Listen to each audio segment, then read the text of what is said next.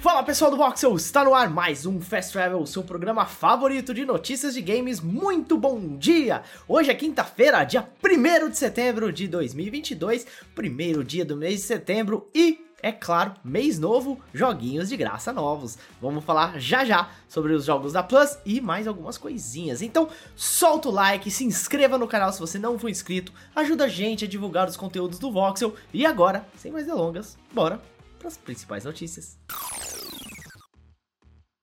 Bom, gente, como eu disse, vamos começar então pelos jogos de graça. De graça, na verdade, para quem é assinante da PlayStation Plus, né? Ontem a PlayStation revelou oficialmente os jogos que vão chegar no catálogo da PlayStation Plus Essentials, que é aquela assinatura base da PlayStation Plus, né? Os jogos são Need for Speed Hit, Toen e Gran Blue Fantasy Versus. Pois é. Porém tem mais coisa. Os assinantes das tiers Premium e Extra temos Deathloop, Assassin's Creed Origins, Watch Dogs 2, Dragon Ball Xenoverse 2, Spiritfarer Farewell Edition, Chicory, Monster Energy Supercross, Alex Kidd in the Miracle World, Habits Invasion, Rayman Legends e Scott Pilgrim. Pra quem curte o retro gaming, também temos alguns jogos chegando na PS Plus Classics. Siphon Filter 2 do PlayStation 1, Sly Collection, PlayStation 3, Sly Cooper Thieves in Time, PlayStation 3,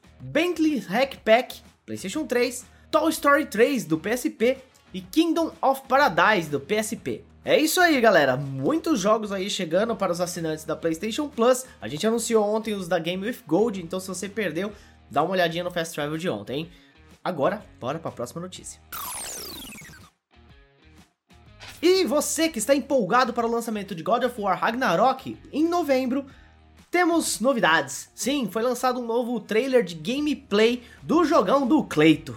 É isso aí. A equipe de desenvolvimento enfatizou a importância de uma variedade maior de inimigos e trouxe mais elementos ao combate. Agora, o machado Leviatã e as lâminas do caos podem ser infusionadas com fogo e gelo, por exemplo, trazendo movimentos característicos da arma, como um Frost Awakening, que congela, e um Whiplish, que queima os inimigos. Kratos também poderá usar vários tipos de escudos, alguns mais leves, bom para defletir ataques, e outros mais pesados para absorver. Agora me respondam se estão empolgados para God of War Ragnarok, estão com medo que seja muito parecido com o primeiro jogo? O que, que vocês acham? Comentem aí e bora para a próxima notícia. Tá se sentindo nostálgico mesmo? Porque se preparem, Agora meu coração até tremeu um pouquinho. Isso porque quem acompanha aqui o Voxel sabe que eu sou muito fã de Metal Gear e os três primeiros jogos podem ganhar um remaster. Segundo alguns rumores que circulam nas redes, a Konami pretende trabalhar em remasters para os três primeiros títulos da franquia. De acordo com o site Videogame Chronicles, a produtora japonesa já encomendou o projeto para Metal Gear Solid 3, sendo que este estaria em desenvolvimento pela Virtuos. Essa informação também foi confirmada pelo leaker conhecido como Dusk Golem em seu perfil no Twitter. O próprio leaker também revela que a Konami estaria interessada nos remakes de Metal Gear e Metal Gear 2. Não estou falando do Solid não, tá? Aqueles de MSX, tá? Sendo que cada um deles seria inicialmente vendido separadamente. Vale mencionar que a Konami até agora não falou nada oficialmente, tá? Porém, esses anúncios podem ser feitos na TGS, a Tokyo Game Show, que acontece entre os dias 15 e 18 de setembro. Vamos estar ligados para ver. E agora uma bem rapidinha para vocês aí que curtem a Nintendo.